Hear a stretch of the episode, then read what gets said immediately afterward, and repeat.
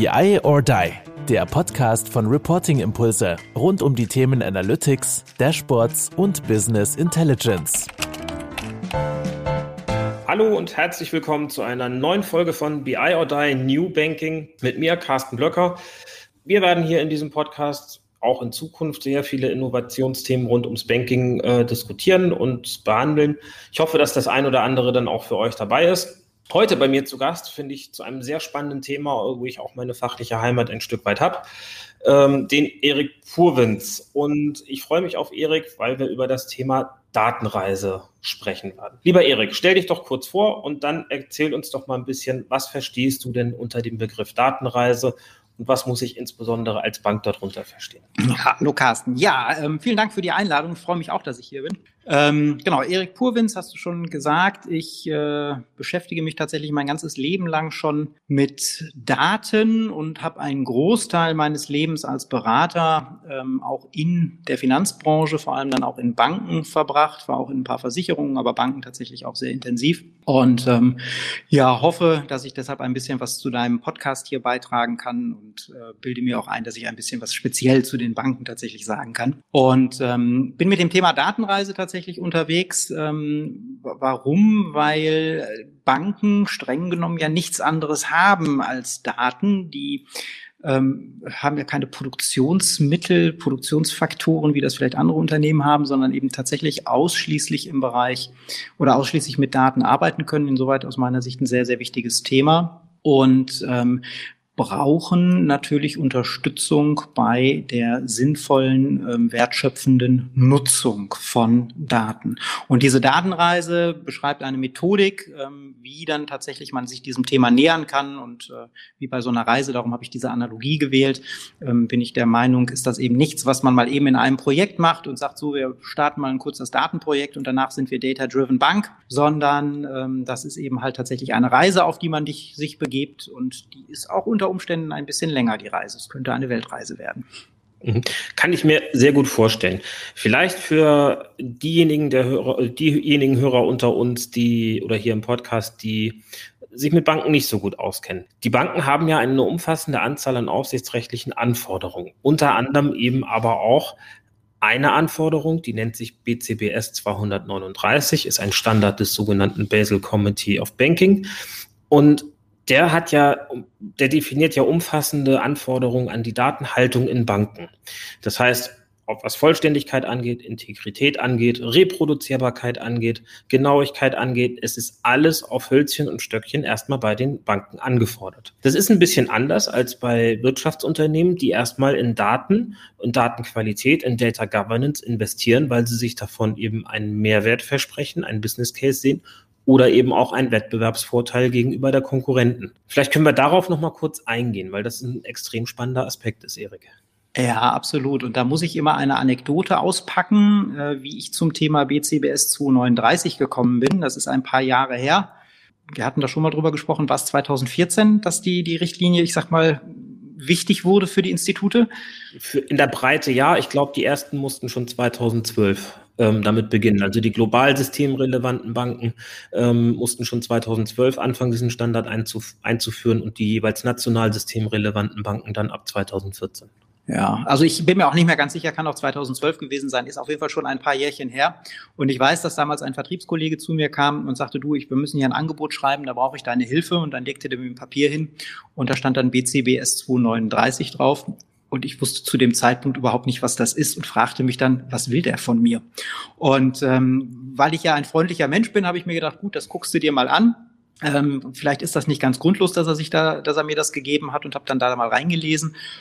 Und da ist ja mein Herz aufgegangen, nachdem ich gelesen habe, was die denn da tun müssen. Weil, wie du schon richtig gesagt hast, es geht auf einmal darum, dass sie naja, wenn man es ein bisschen salopp formulieren möchte, die müssen ihre Daten im Griff haben. Die müssen wissen, wie ihre Datenflüsse sind, wo Daten gehalten werden, wie Daten entstehen und so weiter. Und das sind ja Themen, da sind wir Datenleute, und ich mache das ja schon ein paar Jahre länger, das Thema, ja schon immer mit unterwegs gewesen und auch viel bei Banken gewesen. Und ich hatte ganz viele Gespräche in meinem Leben, die so in dem Stil waren, so, oh ja, das ist spannend, oh ja, das ist richtig, das müssen wir tun, ja, da sollten wir uns mit beschäftigen. Ach so, das kostet Geld, oh, das ist Aufwand, nee, das machen wir nicht. Und ähm, genau, in, in Industrieunternehmen ist es durchaus schon länger auch nicht in allen, wenn man ehrlich ist, aber in einigen schon länger ein Thema, dass man sich eben halt mit seinen Datenflüssen beschäftigt und versucht, daraus eben Wertschöpfung zu erreichen. Bei Banken, aus welchen Gründen auch immer, ist es tatsächlich eben mit BCBS 239 gekommen. Aber auch zugegebenermaßen eben halt durch die Anforderung ist es gekommen. Die haben das, ich sage mal, nicht freiwillig gemacht. Und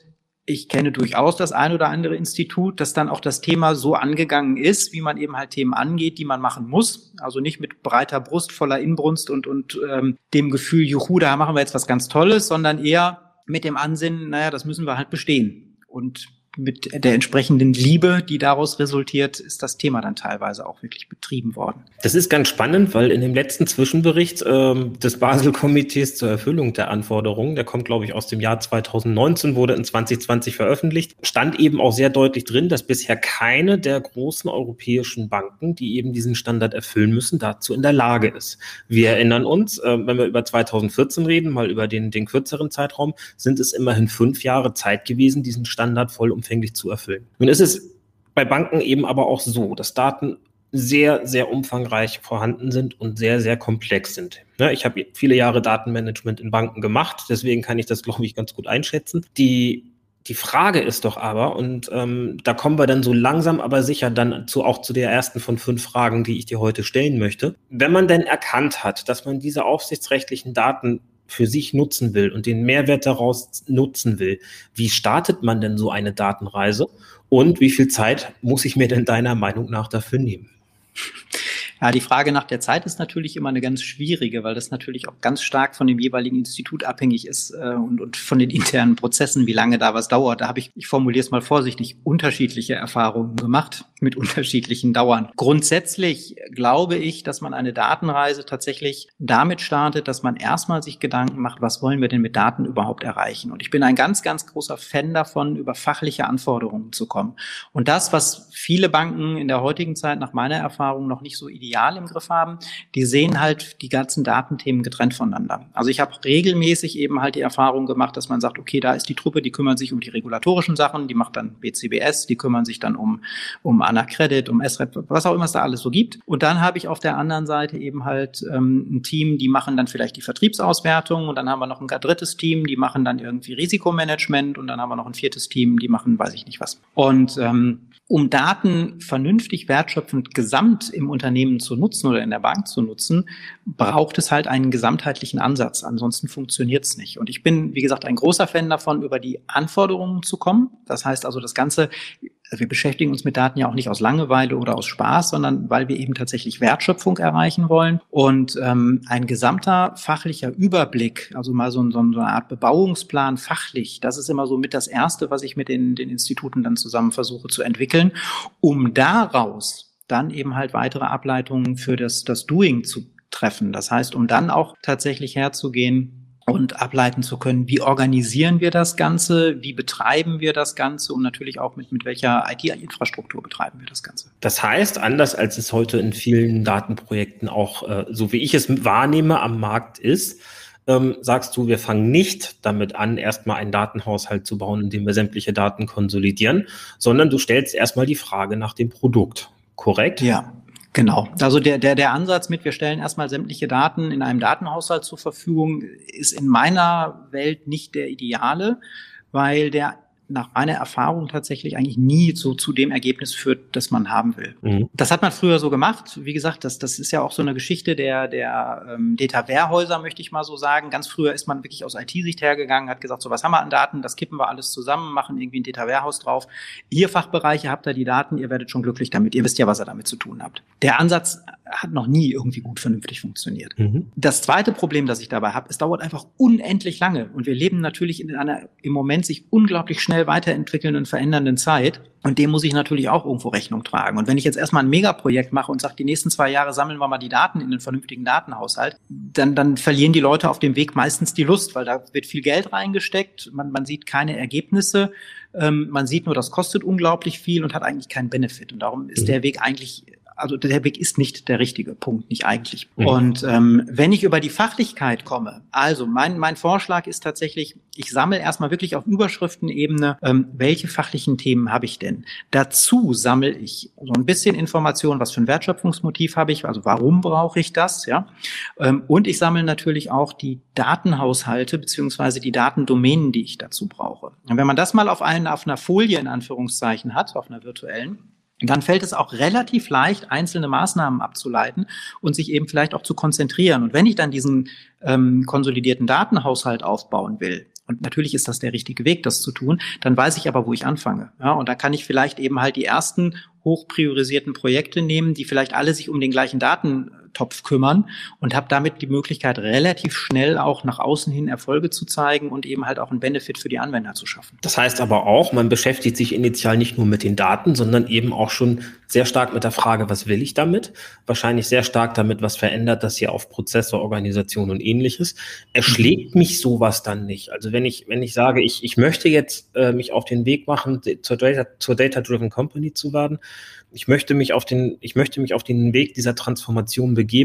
Und dann kommt da einer und sagt, ihr müsst aber sofort alle Facetten irgendwie berücksichtigen und das idealerweise von Anfang an. Bin ich dann nicht erstmal erschlagen und, und überfordert? Und was kann man dagegen tun?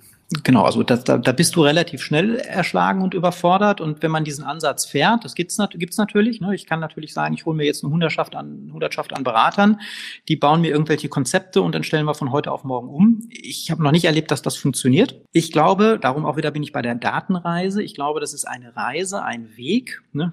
könnte jetzt sagen, der Weg ist das Ziel. Man, man muss diese Sachen der Reihe nach machen. Es ist ja auch bei den Banken so, keine Bank tut ja nichts. Also es gibt ja überall etwas, ja, und vielleicht kann man auch auf bestimmten Sachen sehr, sehr schön aufbauen, die einfach da sind. Und darum würde ich das eher über, über Change, über Veränderung sehen, im Sinne von, wir gehen Stück für Stück eben halt vor, nach fachlichen Anforderungen, wir erweitern das Datenmodell, wir passen der Reihe nach unsere Organisation an, weil es ist natürlich richtig, was du sagst, ich werde die Organisation anpassen müssen.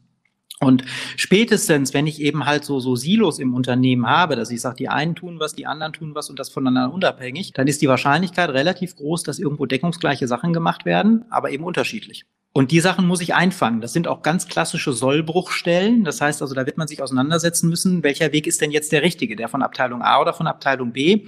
Da geht es dann auch nicht immer um das Sachliche. Das ist dann manchmal auch eine politische Entscheidung, die dann da durchaus eine gewichtige Rolle spielt. Aber damit müssen wir uns beschäftigen. Aber die muss man einfach der Reihe nach nach meinem Vorhalten, nach meinem Dafürhalten, nach der Reihe nach tatsächlich ähm, sich vornehmen und der Reihe nach auch tatsächlich lösen. Ähm, ein großer Big Bang glaube ich nicht dran. Ich bin komplett dabei. Ich habe auch selten gehört, dass ein riesengroßes, langjähriges Datenprojekt als Success Story irgendwie am Markt angeboten mhm. wurde oder verkauft wurde. Insofern, äh, ich glaube auch, der Weg führt über kleine Abschnitte, über kleine Erfolge, über die Evolution in den Themen und eben mit dem damit sich äh, verbindenden Change. Heißt aber auch, wenn jetzt ein, ein Datenprojekt startet und ich gehe los, ich bin, bin äh, Manager ne, ähm, und überlege halt, mit wem starte ich denn? Dann kommt es zu großen Pitches und äh, es gibt dann, gibt dann Unternehmensberatungen, die das Ganze dann im großen Paket verkaufen. Heißt ja auch, ist Unfug, oder? Also wenn ich, wenn ich sage, ich, ich pitch jetzt für euch die nächsten zwei Jahre durch und style euch durch, was der Projektplan für die nächsten zwei Jahre hier gibt, ist das in dem, was du da sagst, ja unseriös. Nach dem Motto, fangt mit einem Produkt an, fokussiert euch darauf, lernt daraus und passt euer Vorgehen an. Genau, also ich, ich würde, ähm, ich sag mal, natürlich kann man einen Zwei-Jahres-Plan machen, aber ich würde den immer so machen, dass ich den natürlich auch ein Stück weit flexibilisiere. Und ähm, wie gesagt, wir, wir fangen, wenn man uns holt als Berater, wir fangen tatsächlich eben halt mit diesem fachlichen Zielbild an. Das heißt, wir sagen, wir gucken erstmal, was gibt's denn fachlich?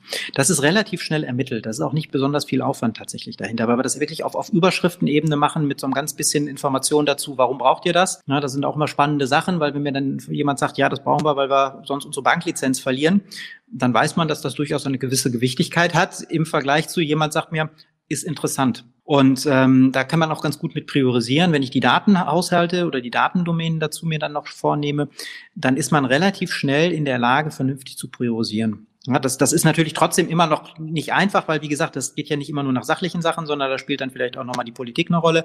Aber im Grundsatz ist man damit in der Lage. Und dann ist unsere Herangehensweise wirklich zu sagen, jetzt fangen wir mal mit einem an mit einer Anforderung, nehmen die nächste uns vor und die nächste. Und ich kann natürlich schon einen Plan für die nächsten zwei Jahre machen und mal ganz grob sagen, welche Reihenfolge lege ich fest.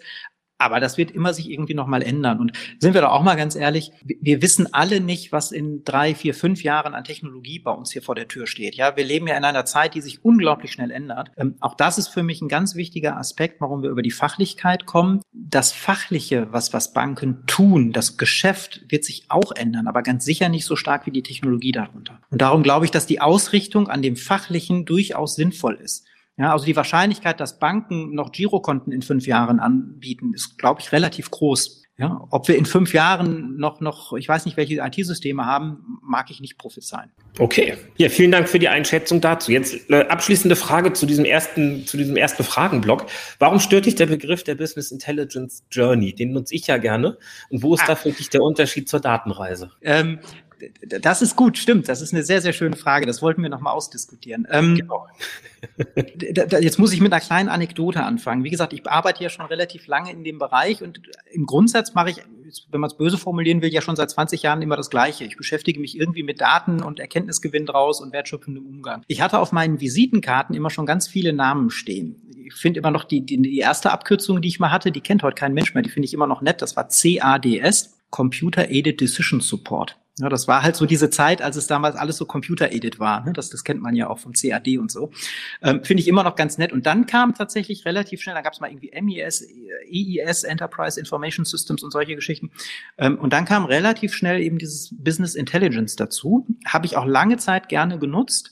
Ähm, habe aber gemerkt, dass so allgemein in dem Verständnis bei vielen Menschen Business Intelligence eigentlich sich auf den Punkt Reporting bezieht vielleicht noch Dashboarding und dass das quasi dann im, im Verständnis von vielen das Thema Business Intelligence meint. Ich sehe das, wenn ich ehrlich bin, nicht so. Ich weiß aber, dass viele andere das so sehen. So, und jetzt bin ich halt der Meinung, Namen müssen ja irgendwie nicht, ich muss die ja nicht gut finden, sondern die müssen verständlich sein. Und das ist der Grund, warum ich eben mich heutzutage gegen Business Intelligence so ein bisschen wehre. Es sind ja auch ganz viele Buzzwords da, da dahinter dazugekommen, ne? Advanced Analytics, ähm, Analytics und ich weiß nicht, Data Science sagen wir heute und so weiter. Und ich nenne es halt Datenreise, weil es am Ende des Tages irgendwie um Daten geht, um Wertschöpfung aus Daten geht und weil wir hinterher mit Daten was machen. Und das hat was mit BI zu tun im Sinne von Reporting, Dashboarding. Das hat aber auch was mit Data Science zu tun. Das gehört für mich dazu, die Disziplin. Ja, und die passt eben nicht mehr so gut zu Business Intelligence, finde ich. Ähm, das hat aber teilweise auch mittlerweile ja was mit Automatisierung zu tun. Ja, das heißt also auch immer mehr Prozesse, sowohl in Banken, aber auch in Versicherungen ist das ja ganz stark, ähm, werden ja aufgrund von Daten automatisiert, dass ich irgendwann tatsächlich eben hergehe und wenn die Zahlen so sind, dann soll automatisch irgendwas passieren. Ähm, das würde für mich ja auch in unsere Welt reingehören. Das gehört für mich auch in die Datenreise. Okay. Tatsächlich. Und das ist der Grund, warum ich ähm, Business Intelligence oder BI Journey eben nicht ganz so passend finde. Das ist mir ein bisschen zu eng definiert. Dann liegt es wirklich an der Begrifflichkeit, weil für mich ist der Begriff deutlich äh, über das hinausgehend, was letztlich Dashboarding und, und Reporting ist und äh, umfasst für mich im Grunde da auch das gesamte Spektrum. Aber es ist ja so, wie du sagst, dieser Begriff ist nicht klar umrissen und auch nicht Lehrbuch, äh, lehrbuchartig irgendwie definiert. Insofern äh, ist es dann eine Begrifflichkeit. Ich, ich habe diese Erfahrung halt gemacht. Wie gesagt, ich bin lange Jahre mit BI rumgelaufen als, als äh, Aufkleber in Anführungszeichen. Und ich habe halt die Erfahrung gemacht, dass ganz oft Leute mir dann irgendwann ganz erstaunt sagen, ach so, Data Warehouse und so macht ihr auch. Ja klar, das mhm. gehört auch dazu. Ja, aber das ist vielen Menschen ist das nicht klar. Und das ist ähm, aus, aus dem Grund bin ich irgendwie so ein bisschen auch von dem Begriff weggegangen. Verstehe ich. Gut. Jetzt reden wir darüber, dass wir hier äh, in Zukunft eine, eine große Transformation betreiben, große, äh, große Veränderungen eben in Banken reinbringen. Welchen Anteil, glaubst du, spielt eine Unternehmenskultur und die Art, wie wir arbeiten in der zukünftigen digitalisierten Finanzwelt? Sprich, mit welchen Mitteln kann sich eine Bank darauf vorbereiten, in, in eine digitalisierte Unternehmenskultur auch reinzuwachsen? Also die Frage, um sie direkt zu beantworten, die, die Unternehmenskultur halte ich tatsächlich für total entscheidend. Das ist ja auch so ein, so ein Effekt, den ich im Moment relativ regelmäßig habe und den finde ich auch immer wieder naja, lustig möchte ich fast sagen. Ähm, alle möchten gerne zu, zur Data-Driven Bank oder auch zum Data-Driven Unternehmen werden. Und dann glauben die Leute, ich suche mir ein BI-Tool aus, ähm, für das ein und dann bin ich das. Und das ist natürlich völliger Unsinn. Wenn ich data-driven driven werden will, brauche ich eine data-driven Unternehmenskultur. Das heißt, ich muss es schaffen, dass im Unternehmen über Daten gesprochen wird, dass über diese Themen man sich austauscht, dass man sich mit diesen Themen beschäftigt. Und das funktioniert nicht, weil ich ein Tool einführe, jedem Mitarbeiter zwei Tage Schulung spendiere und ähm, dann glaube, der Rest geht von alleine. Sondern das ist etwas, was man aktiv steuern muss. Ich muss Mitarbeiter befähigen. Das ist immer dieses Schlagwort Data Literacy oder Datenkompetenz. Das muss ich bei den Mitarbeitern herstellen. Das muss ich aber auch im Unternehmen herstellen, dass überhaupt Daten zugreifbar sind und dass ich die Möglichkeit habe, mich zu diesen Daten oder zu diesen Themen auch tatsächlich auszutauschen. Mhm. Und ich glaube, das ist tatsächlich ein ganz, ganz entscheidender Faktor für die Zukunft. Und ähm, das ist etwas, da muss man sich als Bank mit beschäftigen, weil wenn ich das nicht tue und ich die Leute nicht habe, die keine, also nur Leute habe, die keine Lust haben, sich dazu auszutauschen, dann wird es ganz, ganz schwer. Gucken wir mal von der von der Management-Perspektive da drauf, auf das, was du da eben jetzt äh, erläutert hast, weil dazu habe ich Fragen. Was kann denn was kann denn ein, ein äh, Top-Management oder ein Management tun, um eine solche Entwicklung wirklich ganz konkret zu fördern? Ja, ich bin jetzt, bin jetzt Finanzvorstand oder ich bin Risikovorstand oder äh, ich bin, bin ähm, äh, HR-Vorstand und ich möchte diese Datenreise jetzt ganz bewusst von oben fördern. Was glaubst du, wären gute Startpunkte und was glaubst du, was sind so elementare Grundwerte dahinter, die da so funktionieren, dass man die Mitarbeiter dann auch abholt? Auf die Mitarbeiter kommen wir gleich nochmal. Mhm. Also grundsätzlich jetzt mal mit, mit dem Ansatz, den wir ebenfalls fahren über die Fachlichkeit, dass wir sagen, wir gehen über die Use Cases. Damit hole ich ja die Mitarbeiter erstmal ab, weil die ersten Ansprechpartner sind die, die hinterher mit Daten arbeiten. Das, ähm, da habe ich erstmal die Erfahrung mitgemacht, dass das in der Regel Mitarbeiter erstmal gut finden, weil sie einfach gefragt werden, ja, was sie an tatsächlich, also was sie brauchen, welche, welche Informationen sie brauchen, welche Daten sie brauchen, wie sie mit den Daten umgehen wollen. Das ist mal der, der erste Punkt. Der zweite Punkt, um das zu, zu steuern, ich nenne das immer gerne Community Building. Ähm, Kommunikation streng genommen, ich muss Marketing machen. Ich muss intern Marketing für diese Themen machen. Das halte ich für einen ganz wichtigen Faktor. Ich muss eine Plattform schaffen. Wir müssen äh, einen regelmäßigen Best-Practice-Austausch machen. Wir müssen Veranstaltungen regelmäßig machen, ähm, wo Leute von Projekten erzählen, die wir vielleicht in der Bank dann auch, auch erfolgreich umge äh, umgesetzt haben. Wir, holen uns externe Leute, die einfach mal irgendwie neue Neuerungen zu einem coolen Tool erzählen und sagen, wo, wohin bewegt sich der Markt, die mal einen Ausblick geben, was man vielleicht alles noch mit Daten machen kann, wie man Daten vielleicht auch mit, mit externen Drittdaten in irgendeiner Form verknüpfen kann, um daraus Mehrwerte zu ziehen. Und das ist tatsächlich kontinuierliche Arbeit. Da bin ich wieder bei meiner Reise. Das ist nichts, was man mal einmal macht irgendwie. Wir machen jetzt drei Veranstaltungen und sind fertig, sondern das ist etwas, was wenn es Unternehmenskultur werden soll, was tatsächlich ins tägliche Doing mit reinfließen muss, wo man feste Termine braucht, wo wir sagen, bei uns gibt's jetzt donnerstags um zwei immer eine ne Data-Veranstaltung.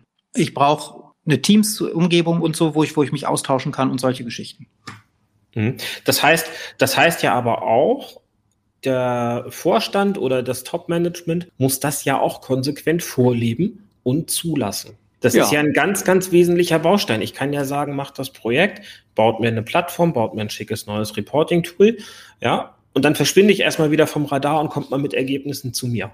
Das wird dann ja nicht funktionieren in so einer Umgebung, sondern du Nein. wirst ja kontinuierlich ein klares Commitment brauchen, oder? Das ist so tatsächlich und ich brauche diese, diese Vorstandsattention braucht man tatsächlich während des gesamten Projektes. Also auch wenn ich, wenn ich konsolidieren will, wenn ich sage, wir wollen einen gesamtheitlichen Ansatz für Daten inner, immer innerhalb des Hauses haben, brauche ich Menschen, die im Zweifel Entscheidungen treffen können. Ich hatte ja gerade gesagt, das ist ja so ein klassischer Fall. In, in zwei Bereichen sind diese ähnliche Sachen gemacht worden, aber auf unterschiedliche Art und Weise. Irgendwie muss ich es zusammenbringen. Und im Zweifel brauche ich halt irgendjemand, der da drüber sitzt, in Anführungszeichen, und entscheiden kann. Ja, weil die Leute selber eben keine Lust haben und sich jeder erstmal selber für besser hält und glaubt, mein Weg ist doch der richtigere. Und ähm, insoweit geht es tatsächlich nicht ohne ohne, C-Level-Beteiligung oder wird ganz, ganz schwierig. Ähm, das ist das Gleiche auch, auch das ist ja immer diese Sollbruchstelle. Auf der einen Seite möchten wir gerne aus, aus der Vorstandssicht eben halt ein vernünftiges Dashboarding, Reporting eingeführt haben. Auf der anderen Seite will ich mal eben schnell eine Auswertung haben und akzeptiere irgendwas, was per Excel gemacht wird. Damit breche ich ja quasi meine eigene Strategie auf. Also es ist jetzt auch nicht so, dass ich sowas noch nicht erlebt hätte.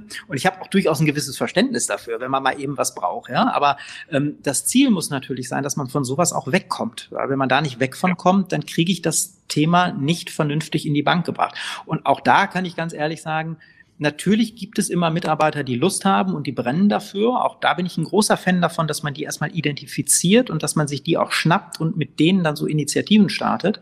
Aber es gibt auch immer die anderen. Und wenn ich denen natürlich Türen aufmache, dass die anderen dann auch, ähm, ich sag mal, am, am eigentlichen Strategie vorbei arbeiten dürfen, dann ist die Wahrscheinlichkeit groß, dass sie auch genau das tun werden. Mhm. Spannend. Sprechen wir nochmal über die Mitarbeiter, weil du es gerade erwähnt hast. Also such dir die Mitarbeiter, die so ein bisschen, bisschen vorweggehen und ein bisschen innovativ denken. Was für Kernskills stehen denn da für dich im Vordergrund? Ja, also ich ähm, äh, aus eigenem Erleben, äh, ich nehme halt wahr, dass das, was zukünftig an, an Mindset und an Skillset von den Mitarbeitern erwartet wird in solchen datengetriebenen Ansätzen, ja, auf solchen datengetriebenen Plattformen, gänzlich andere sind als das, was ein klassischer Controller, ein klassischer Accounter, ein klassischer äh, Risikocontroller in der Vergangenheit mitgebracht hat, nämlich eine Kernkompetenz in den Standard-Office-Produkten. Was glaubst du, wie, wie, wie muss ich mich da als Mitarbeiter neu aufstellen, damit ich mit der Reise da irgendwie mithalten kann? Naja, ich muss mich erstmal offen aufstellen und ich muss lernen. Ne? Das, das ist tatsächlich so. Also es sind halt neue Werkzeuge, mit denen man umgehen, zu ler umgehen lernen muss. Ich muss mich ein bisschen mit, mit Daten beschäftigen. Da kommt man auch nicht ganz drum rum, dass man so ein bisschen weiß, wie, wie so Datenstrukturen funktionieren. Ich erwarte nicht, also nicht jeder muss jetzt irgendwie SQL lernen oder sowas, darum geht's mir nicht. Aber ich glaube, so ein bisschen Verständnis dafür bekommen, wie Datenbanken funktionieren, wie, wie man Daten ablegen, abfragen kann und so weiter, das halte ich tatsächlich für relativ elementar, damit man auch ein Verständnis dafür bekommt, ähm, was ganz Banales, was ein Report oder ein Dashboard auch tatsächlich ist und woraus so ein Ding besteht. Ja, ich weiß gar nicht, also in den letzten Jahren weniger, aber ich weiß, früher war das ganz oft, dass ich zu Kunden gerufen wurde, die mir dann gesagt haben, ja, wir haben hier 50 Reports zu bauen, äh, machen Sie mir mal ein Angebot. Und dann habe ich mir das angeguckt und habe gesagt, ähm, das sind nicht 50 Reports, das ist ein Report mit einem Filter. Ja, und ähm, gleichzeitig habe ich aber auch genau die also Kunden gehabt, die dann tatsächlich mir gesagt haben, ja, wir haben hier nur einen Report zu bauen, das kann ja nicht so aufwendig sein. Und das waren aber 100 unterschiedliche Seiten, die nichts miteinander zu tun hatten, ähm, wo ich dann eher sage, das sind eher 100 Reports als einer. Ja, und alleine so ein Verständnis mal aufzubauen, das, das ist, glaube ich, relativ elementar und wichtig. Und auch eben die Lust zu haben, sich mit neuen Themen zu beschäftigen. Weil eins ist auch ganz sicher, diese ganzen Werkzeuge, mit denen wir umgehen, die, die sind gerade einer starken Entwicklung unterworfen. Und da wird mit Sicherheit in den nächsten Jahren noch ganz viel dazukommen, ähm, wie, wie, man das bedient, welche Möglichkeiten man hat. Und man wird immer mehr auch, auch, ja, ich sag mal, in die Nähe solcher Werkzeuge rücken müssen in einer gewissen Art und Weise. Mhm. Und das Mindset brauche ich. Und da werde ich, werde ich mich auch irgendwie mit beschäftigen müssen. Also so dieses, ich, ich bin Controller, jetzt machen wir es mal böse, ich kenne Excel, äh, das reicht nicht. Mhm. Und ich bin jetzt auch noch mal böse und äh, ich kenne jetzt Excel und warte darauf, dass, dass mein Arbeitgeber oder meine Bank mich schult. Reicht vermutlich auch nicht mehr, oder?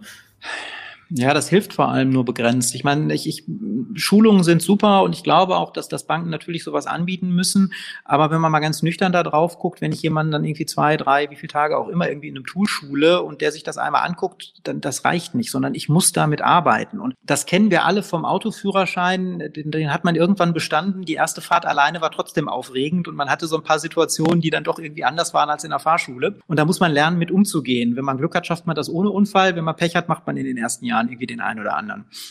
Und das ist bei, bei solchen Werkzeugen auch so. Ich brauche eine Plattform, ich brauche Menschen, mit denen ich mich austauschen kann. Ich halte das für elementar wichtig, nach so einer Schulung wirklich mit den Werkzeugen arbeiten zu müssen und aber auch eben Ansprechpartner zu haben, dass ich tatsächlich irgendwo sagen kann, so jetzt will ich mal was eigenes umsetzen und dann natürlich wird man auf irgendeinen Poller laufen und irgendein Problem haben und dann brauche ich jemanden, dafür brauche ich dann wieder die Organisationsänderung, dann brauche ich jemanden, den ich ansprechen kann, wo ich sagen kann, der hilft mir jetzt mal dabei damit ich mhm. irgendwann alleine befähigt werde. Aber nur so geht's. Und das, auch das ist eine Reise. Das ist nix. Wie gesagt, ist, ich weiß gar nicht, wie oft ich schon diese Diskussion in meinem Leben hatte. Ja, wieso? Die waren doch drei Tage auf der Schulung bei dem Tool. Die müssen das doch können. Genau. Und die, mit, mit dieser Einschätzung ähm, kommen wir halt nicht weiter. Das ist ein kontinuierliches Lernen. Und ich kenne ganz viele Menschen, die sich mit, mit solchen Werkzeugen seit fünf oder zehn Jahren beschäftigen und die behaupten von sich, die können immer noch nicht alles. Also da ist echt viel zu lernen und auch viel mehr zu lernen, als man im ersten Moment denkt.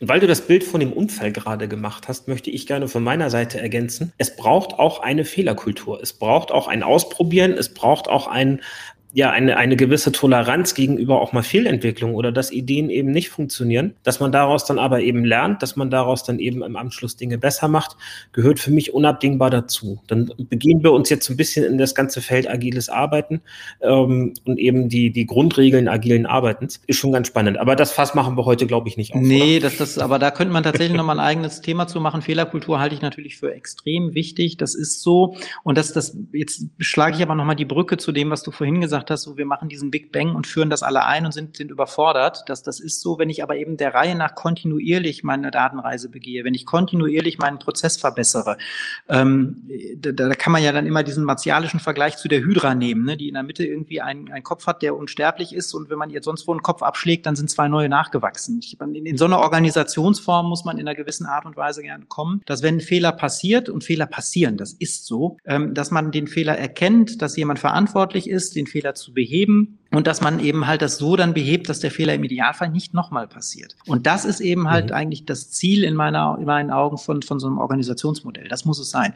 Und dazu gehört natürlich eine Fehlerkultur. Ja, ich äh, kenne auch Unternehmen, da begnügt man sich damit, wenn man einen Schuldigen gefunden hat. Das ist der falsche Weg. Aus meiner Sicht absolut, absolute und volle Zustimmung. Jetzt bin ich eine Bank. Ja, und ich stelle mir jetzt gerade mal vor, Mensch, mein Marktumfeld verändert sich ganz dramatisch es drängen Fintechs in meinen klassischen Bankenmarkt. Ich habe Minuszinsen, wo ich meine, wo ich möglicherweise die Liquidität, die ich eben als Überschuss habe, ähm, nur zu Minuszinsen bei der EZB parken kann. Die Plattformökonomie wird immer größer, ist, ähm, äh, die Digitalisierung schreitet sehr stark voran, immer neuer Konkurrenzdruck, immer neue Marktteilnehmer. Auf einmal bietet Apple Payment-Dienste an. Es ist halt ein, ein extremst dynamisches Umfeld. Wie dringend äh, müssen sich denn Banken im Vergleich zu anderen Branchen auf diese Datenreise machen. Ist da der Druck genauso hoch oder ist der Druck in Banken ungleich höher? Also ich glaube, der Druck ist ungleich höher. Ich glaube allerdings auch, dass das vielen noch gar nicht so richtig bewusst ist. Der Punkt ist ja tatsächlich, Banken sind ja mittlerweile relativ austauschbar geworden. Das mögen die nicht so gerne hören, aber im Grunde jetzt aus meiner Konsumentensicht zumindest mal ist das tatsächlich so. Niemand geht gerne in eine Bank und tut sich etwas Gutes. Wir kennen das alle beim Shoppen. Ja, wir haben irgendwie einen nicht so guten Tag, irgendwie oder eine anstrengende Woche. Heute gönnen wir uns mal und kaufen uns was auch immer. Der eine was zu essen, der andere was zum Anziehen oder sonst irgendwas. Niemand tut sich was Gutes und sagt, Mensch, heute schließe ich mal das Girokonto Gold Plus bei der XY Bank ab. Das gönne ich mir einfach mal. Das heißt, das Problem, das die haben, ist natürlich, dass der, der, die Kundennähe, die Kundenbeziehung einfach gar nicht mehr so richtig vorhanden ist. Ja, das, das fing ja an mit den EC-Automaten, wo man dann die Kunden quasi schon von, von den ähm, Mitarbeitern entfernt hat und geht heute immer weiter. Wir werden immer mehr, gehen immer mehr in Richtung Online-Banken. Das ist natürlich auch super praktisch, aber eine Nähe zu einer Bank aus Kundensicht ist nicht da. Viele Leute sind bei der Bank, wo sie sind, aus einem Grund, weil sie keine Lust haben zu wechseln, weil das potenziell mit Aufwand verbunden ist. Aber die wenigsten, bin ich mir sicher, sind bei einer Bank, weil sie sagen, boah, das ist eine Bank, da stehe ich hinter, die ist super, die helfen mir immer und so weiter. Gerade auch wenn eben halt diese durch diese ganzen digitalen Angebote ist das in meinen Augen total schwierig und da kommt noch was richtiges, heftiges auf die zu. Zumal die Generation, die jetzt nachwächst, die jungen Leute, ich glaube, die haben noch weniger Bindung zu einer Bank, als das jetzt vielleicht in meiner Generation der Fall ist. Ich glaube, die Bindung zu einer Bank ist tatsächlich noch höher als zum Beispiel die Bindung zu einer Versicherung. Ja, so ein Versicherungsanbieter ist schnell gewechselt, Kündigung geschrieben, wunderbar, habe ich meine Haftpflichtversicherung nicht mehr bei Versicherung A, sondern bei der Versicherung B. So ein Bankkonto mit sämtlichen Zahlungsverkehrsströmen mhm. dann neu zu organisieren und zu sagen, ich habe jetzt eine neue Hausbank, ist ja schon ein etwas größerer Angang. Ich glaube, in dem Moment, wo es wirklich Fintechs gelingt, sozusagen dieses ganze Service Providing über diese Daten, über diese ganzen Ströme zu zentralisieren und zu sagen, hey, wir sorgen dafür, dass dein Konto bei dem, bei der Bank liegt, wo du das günstigste Kontomodell für deine Bedürfnisse hast. Um den Rest kümmern wir uns, kriegen die Banken ein noch viel größeres Problem und werden sich immer mehr in eine Nische zurückziehen. Und ich ich glaube, eine, eine weitere Entwicklung, die passiert ist, dass die Banken aus den skalierbaren Produkten rausgehen, dass die Fintechs immer mehr in auch Spezialsegmente eindringen werden, Stichwort äh, Spezialkreditfinanzierung, strukturierte Finanzierung, wo die heute eben noch nicht sehr stark vertreten sind, weil es schlecht skaliert, ähm, ist es eben dann, ist es eben dann auch so, dass ich glaube, dass Banken immer mehr zu Eigenkapital und Risikodrehscheiben mhm. werden und immer weniger eigene Marktauftritte haben werden in einer Plattform. Das kann sein. Das, das ist tatsächlich so, so eine Entwicklung, wie man sie ja in, in verschiedenen anderen Branchen auch schon hat. Und ich glaube auch, dass die in der Bankenbranche tatsächlich durchaus bevorsteht. Und ich glaube, dass die Institute gut daran tun würden, wenn sie sich darauf vorbereiten an dieser Stelle. Und über Spezialdienstleistungen, glaube ich, hat man wirklich noch eine Chance, tatsächlich Kunden zu gewinnen. Ähm, die muss man aber dann auch, auch nehmen, ja. Und, und da tun die Banken in meinen Augen auch viel zu wenig. Gerade wenn ich jetzt mir Banken angucke, die tatsächlich auch noch das, das Privatkundengeschäft oder auch vielleicht Geschäftskundengeschäft irgendwo im Vordergrund haben, ähm, dann passiert da zu wenig. Bei Wenn wir einkaufen gehen, wenn wir auf Amazon irgendwas shoppen, finden wir das total normal, dass der uns irgendwelche Zusatzangebote gemacht werden. Ja, Kunden, die das kauften, kauften auch irgendwie das. Oder wenn ich irgendwas kaufe, kriege ich noch mal eine E-Mail hinterher, Mensch, du hast das gekauft, dazu passt was anderes. Das können Banken heute nicht oder die wenigsten zumindest. Ja, ich kriege immer noch Briefe von, von teilweise von, von meiner Bank auch, muss ich ganz offen sagen, da frage ich mich immer, was, warum schicken die mir diese Werbung? Die hilft mir gerade nicht. Das geht komplett am Ziel vorbei. Ich bin nicht die Zielgruppe und das müssten die eigentlich wissen schicken mir das Zeug aber trotzdem. Womöglich dann noch irgendwie dreimal, weil ich zwei Produkte bei der Bank habe oder drei. Mhm. Prinzip der Masse. Ich versuche, ich schicke das 100.000 Mal raus, zwei Leute werden schon anbeißen. Genau das, das ist dann irgendwo so. Und, und ich weiß, dass das so ein bisschen schwierig ist und ich weiß auch, dass die Institute sich schwer damit tun, quasi die, die Kundenzahlungsverkehrs- oder Zahlungsströme so ein bisschen zu analysieren, um vielleicht auch ein bisschen was über die Lebenssituation zu erfahren. Ich glaube aber, es wird ganz, ganz wichtig, dass Banken mehr dazu kommen, ich sag mal, die jeweiligen Lebenssituationen ihrer Kunden einzuschätzen und dafür passende Angebote zu machen. Mhm. Das ist, das ist wegen DSGVO tatsächlich schwierig, ähm, Dinge zu speichern, die nicht im Kontext des Bankgeschäfts mhm. stehen. Jetzt, und das, da offenbart sich dann der Charme, zum Beispiel für Apple, neben den Zahlungsverkehrsdienstleistungen halt auch andere Services anzubieten, weil die damit halt die Legitimation haben, diese Informationen auch zu verknüpfen und ganz, ganz anders nutzen zu können, als es eine Bank tut. Ich bin sehr gespannt, wann Amazon sehr, sehr äh, umfangreich ins Payment-Geschäft mhm. einsteigen wird oder noch umfangreicher, als sie es eh schon tut. Ich wollte gerade sagen, dass das wird natürlich kommen tatsächlich, wobei das natürlich auch einfach nur eine Frage von, von AGBs beziehungsweise Zusatzvereinbarungen ist. Ne? Das ist ja, da, da gibt es ja so ein paar Apps zum Beispiel, finde ich auch immer ganz spannend. Ähm, ich finde es immer so lustig, auch viele Leute, wenn man sie privat fragt, lässt, lässt du irgendjemand auf dein Konto gucken, dann, dann ist das ja immer in Deutschland zumindest mal was total Geheimes. Ja, keiner darf wissen, was man verdient und keiner darf wissen, wofür man das Geld ausgibt und so. Das ist ja irgendwie sehr, sehr geheim. Jetzt gibt es aber mittlerweile ja eine Reihe an Apps, da, da sage ich quasi, okay, ihr dürft auf mein Konto gucken und ihr dürft analysieren. Und die Apps suchen dir dann raus, du gibst zu viel oder zu wenig Geld für Lebensmittel, Versicherungen, für, für Freizeit oder was auch immer auch. Und das finden alle Leute plötzlich, oder die Jungen zumindest, oder viele Leute relativ cool an der Stelle. Und sowas könnten Banken natürlich auch tun. Also ich sage mal, die Möglichkeit besteht schon. Ich muss nur auf die Leute, auf meine Kunden zugehen und eventuell, richtig, DSGVO ist ein wichtiger Punkt. Aber da kann man ja gegebenenfalls eine Zusatzvereinbarung einfach abschließen, dass man sowas mhm. machen darf. Und dann ist die Möglichkeit da. Also das ist ja, ich sag mal, streng genommen nur eine Frage. Und ich weiß ja auch, ich meine, ein paar Institute fangen ja damit an, dass sie auch solche Analysen anbieten. Ne? Mhm. Ja, spannende Entwicklung. Ich glaube, da ist äh, auch da ist noch viel für Banken drin und auch viel in der Veränderung drin.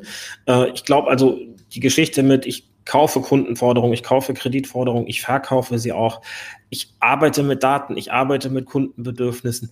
All das zahlt am Ende wieder ja auch auf das Datenthema ein, genau. dass man eigentlich erstmal seine Hausaufgaben machen muss, seine Daten im Sinne der BCBS dann im Griff hat und daraus dann eben entsprechend auch die Potenziale ableitet und Mehrwerte generiert. Was ich in der Bankenwelt nach wie vor äh, an wenigen Stellen aus datengetriebenen Analysen ähm, äh, gesehen habe. Ein Beispiel habe ich gesehen, das war extrem mächtig und hat extrem gute Insights eben über Simulationen und über, äh, über, über Zukunftsprojektionen gegeben. Da kann man sehen, was für ein Potenzial in solchen, oder konnte man sehen, was für ein Potenzial in solchen Daten steckt und auch in solchen Vorgehensweisen steckt. Insofern ähm, ganz, ganz spannendes Thema. Letzte Frage, weil die in dem Kontext immer kommt. Wir haben in Banken in der Vergangenheit erlebt, dass da Systemplattformen, Architekturen, aber auch Verantwortlichkeiten generisch gewachsen sind. Das heißt, mit der Zeit ist eine Risikofunktion deutlich komplexer geworden, deutlich umfangreicher geworden. Ja, eine Bank, die Anfang der 2000er systematisch Marktpreisrisiko, Adressrisiko und ähnliche Risikoarten voneinander getrennt hat, war eher selten. Mittlerweile kann, äh, muss das jede Bank aufsichtsrechtlich erfüllen. Dann haben wir klassisches, äh, klassisches, äh, klassische Finanzabteilung, also Accounting, Buchhaltung in Banken ziemlich komplex aufgrund der Rechnungslegungsvorschriften dahinter. Da gibt es sehr viele unterschiedliche ähm, Sonderfälle, Bilanzierungsmethodiken, die man beachten muss. Und dazu dann daneben äh, die Verknüpfung von Risiko und von Finanzdaten im Controlling und eben der Ableitung internen, eines internen Steuerungsmodells daraus.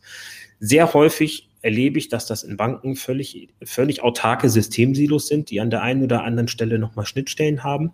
Und eben auch, dass die Verantwortlichkeiten sehr stark über diese Funktion getrennt sind. Was bedeutet denn die Datenreise für die organisatorische und prozessuale Aufstellung von Banken in der Zukunft aus deiner Sicht? Das ist tatsächlich ein ganz, ganz wichtiger Punkt und das deckt sich auch mit meiner Erfahrung. Diese, diese, man hat diese Silos letztendlich. Die Sachen werden alle irgendwie separat betrachtet, separat angegangen und man hebt eigentlich keine Synergieeffekte. Ja, und ich möchte gar nicht wissen, wenn man durch, durch große Banken geht, wie oft die gleichen Zahlen in verschiedenen Datenbanken quasi unterschiedlich äh, zusammengefasst werden. Organisation ist natürlich so ein, so ein ganz wichtiges Thema und ähm, da, da gibt es ja grundsätzlich zwei, zwei Richtungen. Ich meine, wenn man sich damit beschäftigt, dann gibt es ja immer so Trends, wir zentralisieren alles und dann kommen eigentlich wieder irgendwann so Trends, so, nee, das klappt nicht so gut, wir dezentralisieren alles. Ich glaube, das Datenthema ist tatsächlich ausschließlich hybrid zu managen.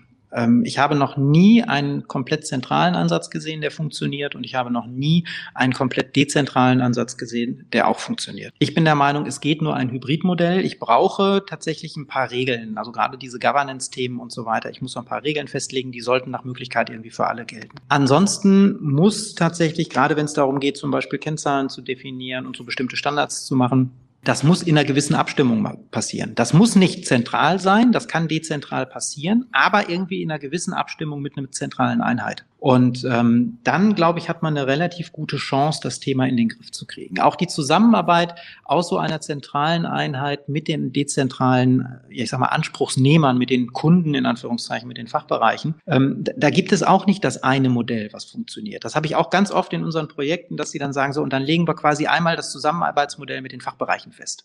Das klappt nicht. In jeder Bank habe ich Abteilungen, die ich immer Rotknopf-User nenne, wo ich sage, die wollen diesen berühmten roten Knopf haben. Da drücken die drauf und dann kommt ein Report raus oder ein Dashboard raus und dann sind die glücklich und sagen, das gucke ich mir an, da habe ich alles, was ich brauche. Perfekt. Ich habe keine Arbeit damit. Ich will mich mit anderen Sachen beschäftigen. Ich habe aber auch in jeder Bank Abteilungen, zum Beispiel Risikomanagement, die sagen, gib mir die Rohdaten. Lass mich auf die Daten, ich will die Daten von links nach rechts drehen und ich mache damit die Sachen, die ich eben machen will und dazu brauche ich Werkzeuge, da brauche ich Tools und dafür brauche ich möglichst viel Freiheit. Und dann gibt's ganz viele Abteilungen, die sind dazwischen. Und es klappt nur, wenn man eben halt tatsächlich aus so einer zentralen Einheit so eine Art SLA, ein Zusammenarbeitsmodell pro Anspruchsnehmer, pro Abteilung, pro Fachbereich definiert. Und das muss relativ individuell sein. Ich kann aus einer zentralen Abteilung quasi Dienstleistungen anbieten. Ich kann Services anbieten, die in Richtung Daten gehen. Und die Fachabteilungen können die auch nehmen, aber sie müssen sie nicht nehmen, sondern es muss im Zweifel die Möglichkeit sein, dass bestimmte Sachen dann dezentral gemacht werden, wenn es sinnvoll ist. Mit natürlich du hast ja immer die Marvel-Vergleiche, ne? Aus großer Kraft mhm, folgt große Verantwortung, ne? Oh ja. Und ähm, oh, ja. das war, glaube ich, Spider-Man. Und das ist tatsächlich, ähm, das ist quasi natürlich dann die, das Nebengeschäft dazu. Das heißt, in dem Moment, wo ich sage, okay, lieber Fachbereich, du darfst quasi auf die Rohdaten, dann sei dir aber im Klaren, dann stehst du für die Ergebnisse gerade. Und ähm, dann funktioniert sowas. Das relativiert nehmen wir auch manchmal das Anspruchsdenken übrigens, wenn man sagt, das hat auch äh, Konsequenzen in der Verantwortung. Aber nur so, also das mein Blick darauf, nur so funktioniert Das heißt aber definitiv, bestimmte Funktionen zu zentralisieren kann Sinn machen. Ich glaube, wir sprachen da mal in einem anderen Kontext drüber, dass es äh, extrem sinnvoll sein kann, auf dem weiteren Weg der Datenreise dann eben sowas wie eine Data Science Abteilung zu zentralisieren und eben als Zentraldienstleister für die Bank dann zur Verfügung zu stellen. Äh, ich bin komplett deiner Meinung. Ich glaube, es bringt nichts, jede Rolle in jeder einzelnen Fachabteilung auszuprägen und nachher zum Leben zu erwecken, eigene Kommunikationsströme zu haben, eigene Plattformen dann zu haben. Der eine macht es besser, der andere ist in einer anderen Disziplin stärker. Das ist, ist glaube ich, Unfug. Und äh, diese ganzheitliche Betrachtung ist im Grunde dann auch das Key Learning für mich heute. Ein, ein kleiner Sidekick vielleicht noch, weil wir gerade über das Thema Rohdaten im Risiko gesprochen haben. Ähm, dieser, die Entwicklung ist ja für Banken auch dahin, und das ist das Spannende eben an BCBS 239, aber auch an anderen Anforderungen wie Lohntapes, Anacredit, SREP, wie sie alle heißen, ähm, für Banken, dass die Aufsicht vermehrt Detaildaten anfordern mhm. wird. Ja, es gehen nicht wenige davon aus, dass in ein paar Jahren die Banken eigentlich nur noch aufgefordert sind, ihre Geschäftsdaten, ihre Kundendaten und die entsprechenden Risikoparameter dazu zu liefern. Und die Aufsicht dann im Grunde für die Bank eine, eine äh, Kapitalquote, die sie selbst errechnet hat, zurückschickt. Ja, die ist dann hochgradig vergleichbar zwischen den Banken. Es wird dann auch äh, über die Banken geguckt, wenn eine deutsche Bank äh, äh, mit dem gleichen Kundengeschäft macht wie beispielsweise eine Commerzbank, dann wird eben auch geschaut, hat die Deutsche Bank oder die Commerzbank das gleiche Rating für diesen Kunden abgeleitet aus ihren Tools. Und im Zweifel wird dann das Schlechtere für beide angesetzt und neu gerechnet. Mhm. Ja, weil die Aufsicht wird immer tendenziell zur Vorsicht neigen und das Ganze dann eben entsprechend äh, auch runterrechnen. Das ist eine extrem spannende Entwicklung und wenn ich an der Stelle dann auch meine Rohdaten nicht im Griff habe, werde ich auch nie nachvollziehen können, was die Aufsicht dann letztlich mit meinen Zahlen gemacht hat ja, und diese Logik verstehe. Fand ich nochmal so einen ganz spannenden Sidekick. Das ist tatsächlich auch spannend, da bin ich mal gespannt. Und da sage ich jetzt einfach mal, wenn sowas kommt, wäre es nicht schön, wenn man seine Daten zu dem Zeitpunkt im Griff hätte? Dass man sagen kann, okay, so, so Detailsachen, wir haben das sowieso alles vernünftig in einer Basis und dann können wir tatsächlich eben diese Details auch, auch liefern. Ich sag mal, ohne jetzt riesigen Aufwand betreiben zu müssen. Und ähm, genau, und trotzdem nochmal einmal ganz kurz, weil du Data Science angesprochen hast. Das ist genau so. Ähm, auch, auch da sehe ich es eben so. Sowas würde ich, das ist ja so, so ein Thema, zentral einführen und dann gegebenenfalls mit Anspruchsgruppen irgendwann auch dezentralisieren. Ja, ich bin der Meinung, es muss eine zentrale Einheit geben, weil am Anfang weiß man noch nicht genau, was da auf einen zukommt. Ja? Da ist es ziemlich gut, wenn man in einer zentralen Einheit jemanden hat, der geht dann an die Fachbereiche, der setzt dann einzelne Projekte rum. Und die Erfahrung zeigt, nach einer gewissen Zeit gibt es Fachbereiche, die sagen, jo, das ist ganz nett, aber das brauchen wir nicht ständig. Und es wird Fachbereiche geben, die sagen, wow, Data Science eröffnet ja völlig neue Perspektiven. Wir holen uns jetzt einen eigenen Data Scientisten. Und das ist auch gut so. Und der kann dann auch mit dem Zentralbereich zusammenarbeiten, aber dann habe ich da natürlich auch wieder eine gewisse Dezentralisierung. Und ich glaube, wie gesagt, das ist der einzige Weg. Das gilt quasi für fast alle Themen. Glaube ich auch. Erik, vielen Dank. Ähm, wie immer bekommst du gleich hier in den BI or Die Formaten die abschließenden Worte. Du darfst alles sagen außer Danke. Das kennst du von Andreas ja schon. mein, mein Learning oder meine Kernaussage, die ich heute mitnehme, ist, wenn ich mich auf die Datenreise begebe, komme ich eigentlich nie an, sondern fahre von einem Punkt zum nächsten und gucke mal, wo es mich dann hin verschlägt. Ich weiß aber am Ende noch gar nicht, wohin es mich verschlägt, sondern ich kenne vielleicht die ersten Etappen. Das heißt, das heißt für mich ist es eigentlich egal in welchen Facetten. Ich gucke mir die ersten Etappen an und plan dann von da weiter und werde immer wieder in einem Change sein, immer wieder meine Richtung überarbeiten, immer wieder mal gucken, äh, will ich jetzt nach Westen oder nach Osten. Und das finde ich eigentlich ist extrem spannend, weil so haben Projekte in der Vergangenheit in den seltensten Fällen funktioniert und ich bin sehr gespannt, wie die Adaption in der Finanzwelt darauf, äh, darauf gelingt. Ich bin aber an der Stelle komplett deiner Meinung, das Umfeld verändert sich viel zu schnell, als dass wir noch in starren Projekten, die dann irgendwie zehn Jahre Laufzeit haben oder wo Systeme mit zehn Jahren Lebensdauer rauskommen, denken dürfen. Ja, das, das, das funktioniert tatsächlich nicht. Also da glaube ich, also ich glaube da auch nicht dran. Das kann so nicht sein. Und in der Tat ist das so, Datenreise, das Thema Daten ist eben halt auch etwas, was in der Linienorganisation sich wiederfinden muss. Ja, weil das ist einfach ein, ein Thema, das, das nicht aufhört. Ja, das, das geht nicht mehr weg. Also es ist nicht so, dass man jemals mit dem Thema Daten fertig ist. Und darum muss parallel, wenn man startet mit Projektcharakter, mit, mit vielleicht auch externer Unterstützung, muss parallel eine Linienorganisation geschaffen werden, die in der Lage ist, eben dieses Thema auch weiterzutreiben. Das ist ähm, ja ein, ein ganz, ganz wichtiger Punkt. Ohne den geht es tatsächlich nicht. Und ähm, dementsprechend sollte man sich da auch darauf vorbereiten an der Stelle. Ja. Ein fantastisches Schlussplädoyer. Genau. An, Perfekt. ansonsten, genau. Ähm, trotzdem vielen Dank, Carsten. Hat Spaß gemacht. Schön, dass ich, dass ich da sein durfte. Und ähm, genau, ich freue mich immer, spreche mich an. Ich bin viel auf LinkedIn, an, an die Zuhörer. Bin da auch, glaube ich, recht unkompliziert. Also gerne kontaktiert mich, sprecht mich an. Ähm, wenn ihr Datenthemen habt, freue ich mich natürlich auch immer, mich darüber auszutauschen. Wunderbar. Erik, vielen Dank. Danke dir auch. Und wir hören uns bestimmt wieder. Genau. Mach's gut. Tschüss. Tschüss. Das war BI or Die, der Podcast von Reporting Impulse. Danke, dass ihr auch diesmal wieder mit dabei wart. Wenn es euch gefallen hat, dann hinterlasst uns doch eine gute Bewertung und abonniert den Podcast, um keine weitere Folge zu verpassen. Bis zum nächsten Mal.